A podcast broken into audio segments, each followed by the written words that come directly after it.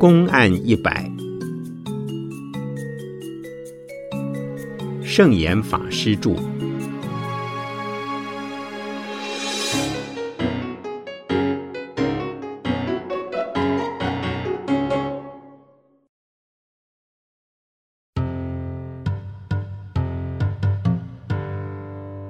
有有这个在。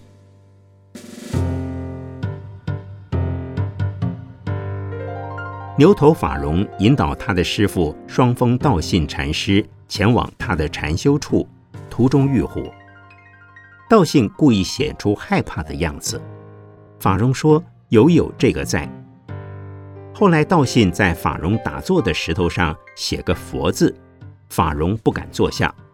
道信说：“有有这个在。”看来师徒二人都在考验对方。而真正通不过考验的是弟子法荣。法荣和道信禅师在山中同行，路上遇到老虎，道信一副害怕的模样。法荣不免联想到，历代的得道高僧在深山遇到毒蛇猛兽都能相安无事，甚至以老虎作为看守僧寮的警卫，自己的师傅竟然怕老虎。法荣没有看出这是师傅故意装出来试验他的，因此说了一句：“师傅，怎么你的心中还有一个怕字嘞？”意指师傅未得解脱。道信没吭声。待两人准备坐下来时，道信在法荣打坐的石头上写了一个“佛”字。法荣一看就不敢坐下去。道信因此笑他：“你心中还有一个‘佛’字呢。”这个故事乍看不近情理，弟子不留情面，说师傅心怀恐惧，未免不礼貌。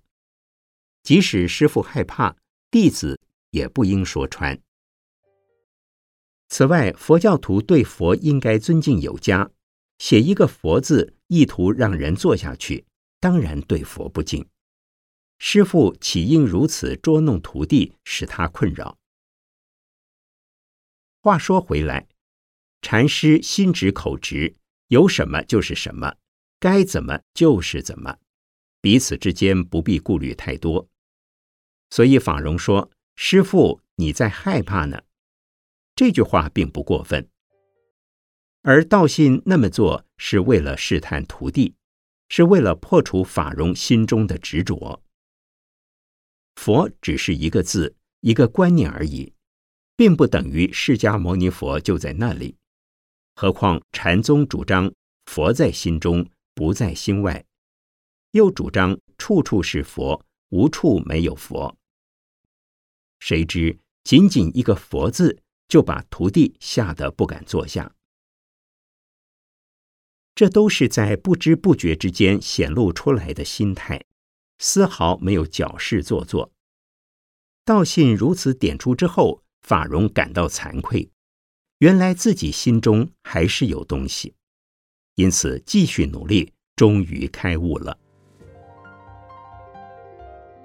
现代人有很多莫名其妙的忌讳，比如筷子掉在地上、打破碗、压死猫、乌鸦叫、出门时鸟粪啄头等等。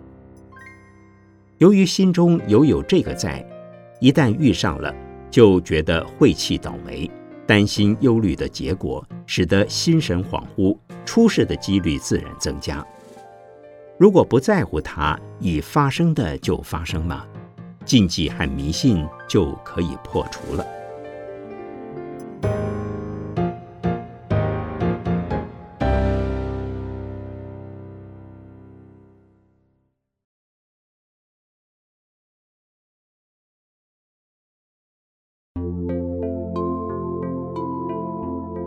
终生吉心。曹山本集一日听到寺院敲钟，就哎呦哎呦喊起来。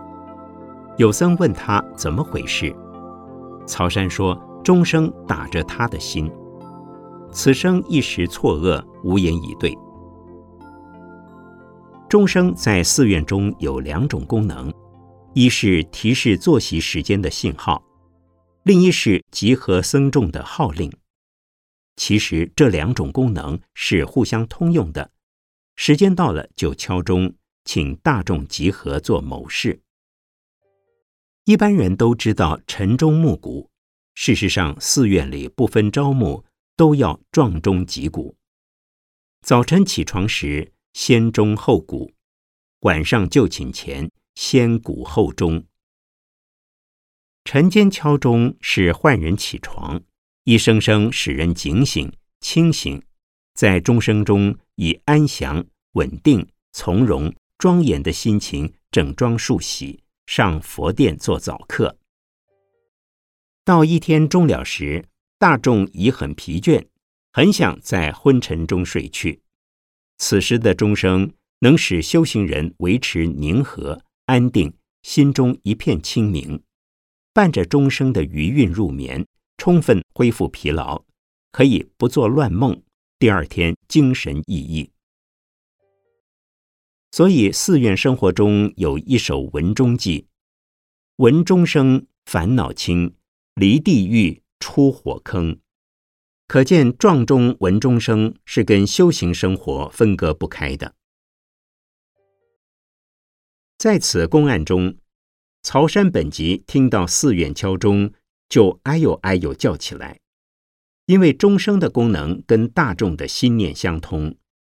对他而言，钟声与佛心、众生心不一不二，撞钟就是撞他的心，钟声就是他的心声。他不是真的被打痛，也不是起了烦恼，而是为了表达心境一如，内外统一。其实他也可以在听到鼓声、风声、雷声、雨声，以及接触到一切景物时，大喊“哎呦”，只不过当时正巧是听到钟声。如果能够体悟到这个境界，此人一定非常有智慧，而且有慈悲。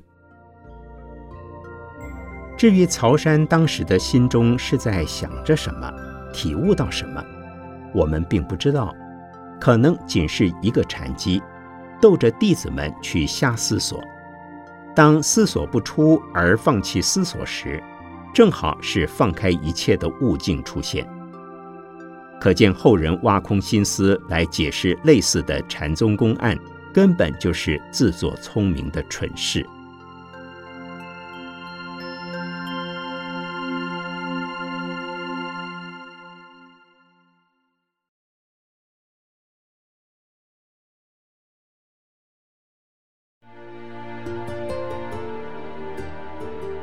功德天黑暗女，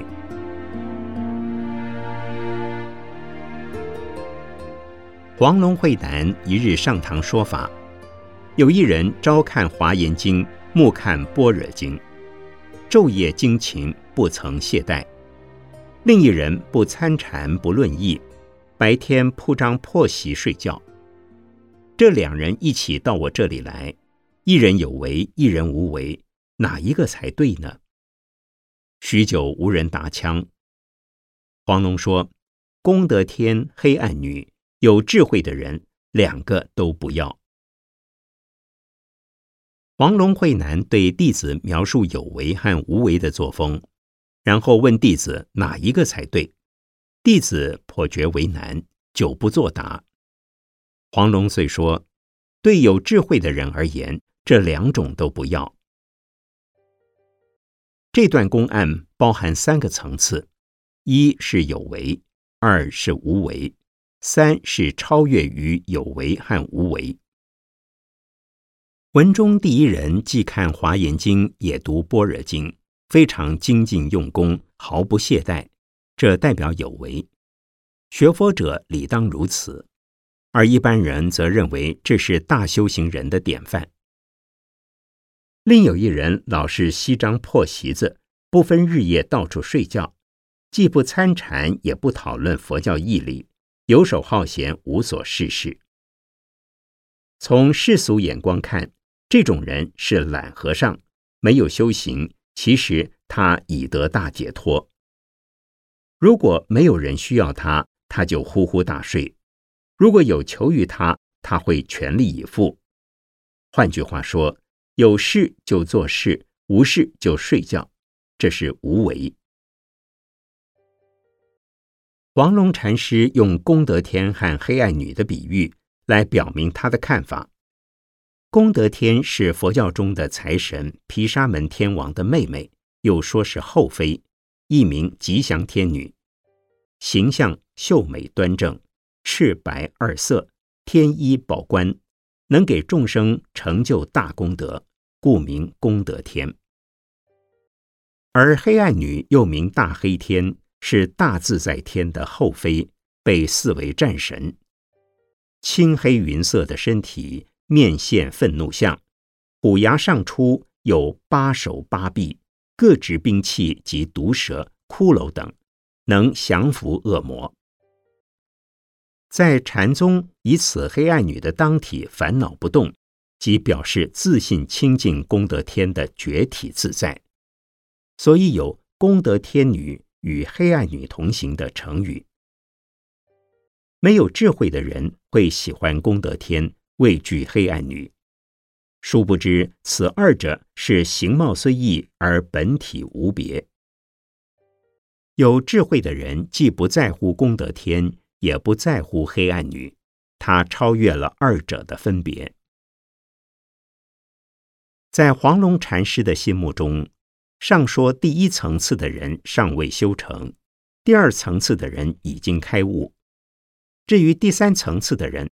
不论你修行不修行，开悟或未开悟，他的内在感受和反应是完全平等的，不因你有为或无为而受影响。他既不赞叹有为，也不批评有为；既不贬义无为，也不颂扬无为。这种人才是真正的得大自在。世间一般人大概只在第一个层次。不过，可以试着揣摩并体会无为以及超越于有为无为的心境。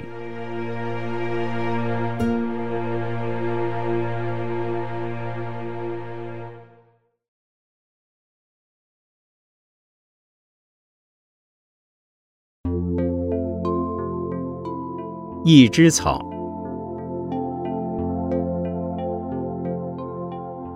赵州从审上堂说。如明珠在长，忽来忽现，旱来旱现。老僧把一枝草为丈六金身用，把丈六金身为一枝草用。佛是烦恼，烦恼是佛。当时有一僧发问：不知佛是谁家烦恼？赵州答：与一切人烦恼。僧又问：如何免掉？赵州说。为什么要免掉？这段故事反复破除相对的执着，举凡好坏、大小、繁盛、至于，一破到底。明珠是夜明珠或水晶球，若胡人看着明珠，则出现胡人的身影；若汉人看着明珠，则出现汉人的身影。不论是胡是汉。对明珠丝毫没有影响，不爱它依然是明珠。赵州从神接着把一枝草当成佛的丈六金身，把丈六金身的佛当成一枝草。乍看之下，这与前两句毫无关联。其实他把一枝草与丈六金身互用，正是平等看待世界的好坏、大小、繁盛。至于不起分别执着心。丈六金身是佛的庄严身，一般人只有八尺高，佛则有一丈六尺高，而且呈紫金肤色。但对赵州而言，看一枝草，好比看到丈六金身的佛那样的庄严，而丈六金身的佛在他眼中。也与一枝草平等无二，因此对明心见性的人来说，胡人来也好，汉人来也好，对明珠本身则无增无减。见佛也好，见草也好，对于智者来说，二者没什么差别。赵州又说，佛是烦恼，烦恼是佛。如果执着丈六金身是佛，此即烦恼。因为心中有这尊丈六金身的佛，就是分别心、执着心，烦恼即因佛而起。另外一层意思是，佛与烦恼平等，执着佛故是烦恼，不执着佛但也不信有佛亦是烦恼。此时有一僧发问：佛是谁的烦恼呢？赵州答：佛给所有人烦恼。意思是因为有个佛的观念让人执着，所以给人烦恼。另一层含义是，众生自己就是佛，但是很多人不知道，所以烦恼由自心产生，等于是佛给他烦恼。僧又问：如何免除佛给我们的烦恼呢？赵州说：不需要免除啊，不执着它就好了。你若要免除，又增加一层烦恼。如果不在乎它而超越它，那么佛与烦恼就全部消失了。一般人遇到好事就想追求，进而攫取，结果好事多磨，反增烦恼；遇到坏事就想逃避，逃之不及，易增烦恼。如果了解这个公案，就不会遇好则追，遇坏则逃，而会适切的、适当的接受它或促成它，心中一片坦荡荡。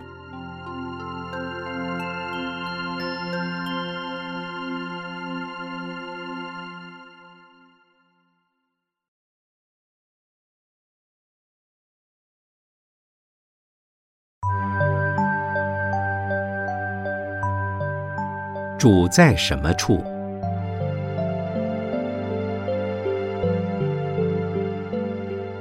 雪岩祖亲问弟子高峰元妙：“日间浩浩时，你做得了自己主人吗？”高峰答：“做得主。”雪岩又问：“睡梦中做得主吗？”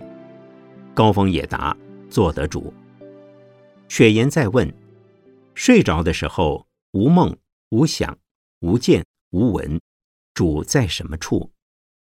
高峰答不出来。从此发愤精进，最后因同宿道友推枕落地，闻声而大悟。雪岩祖亲借着与弟子高峰圆妙对话，考验其心境和修行的功力。做得主是谈话的重点。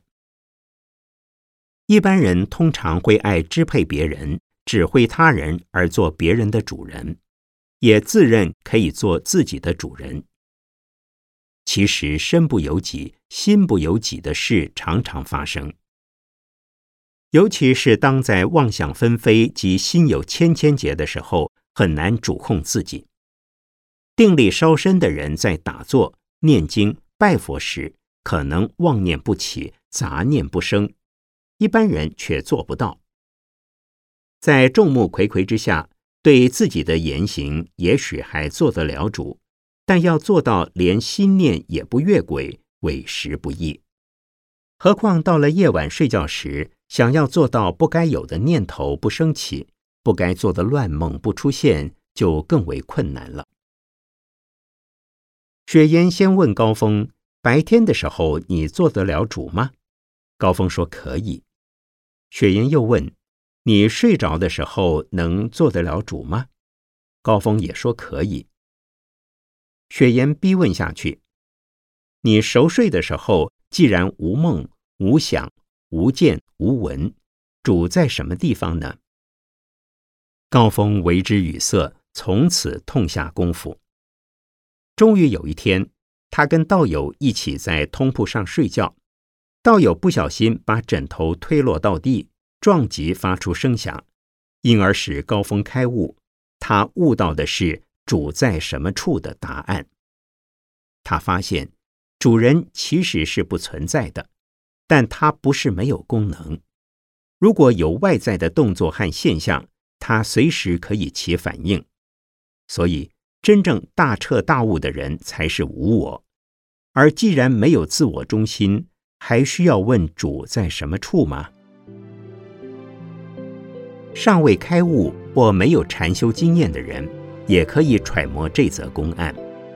每天于公于私，有没有我的利害得失在其中？如果无所执着，而只有功能的发挥，心境会随之开明，态度也会因而积极。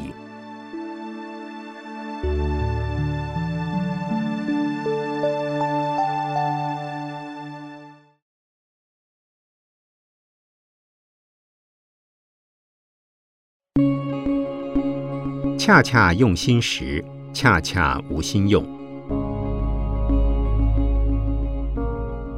恰恰用心时，恰恰无心用。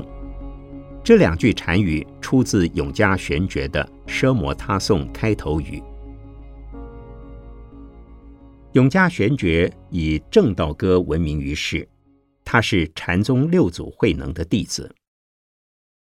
恰恰用心时，恰恰无心用。是开悟以后的境界，恰到好处的用智慧的心，而此时恰恰无心可用。无心可用，是因为没有障碍，没有牵挂和自我的执着。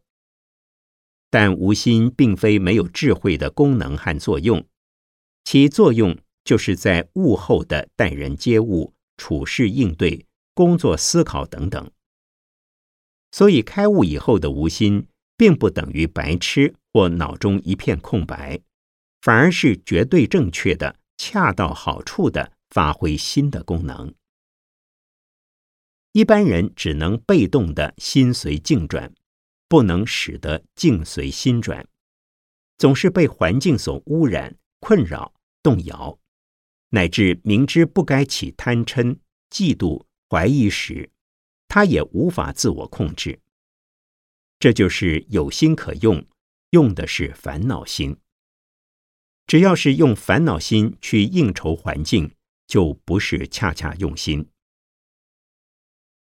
悟后的人会用心，恰恰用心，恰到好处的用心，自然自在的用心去适应环境。因为心不被境转，所以有功能而没有烦恼。这是智慧心，等于无心可用。一般人不会用心，被动的去让环境牵着鼻孔转，产生七情六欲，这是烦恼心，是有心可用。下面还有两句也很重要：无心恰恰用，常用恰恰无。智者没有自私自利、自大自卑等的愚痴迷狂心，正好用无染无垢的慈悲心来为一切众生积极服务。经常为了利乐他人而忙得席不暇暖，不知老之将至，还像是一个无事要做、无人干扰的大闲人。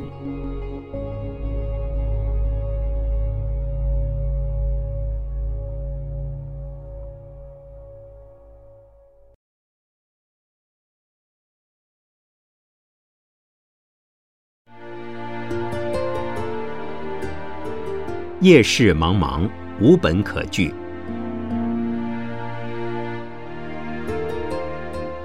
龟山灵佑问仰山慧集：“大地众生，夜市茫茫，无本可据。你有什么方法知道他有没有本呢？”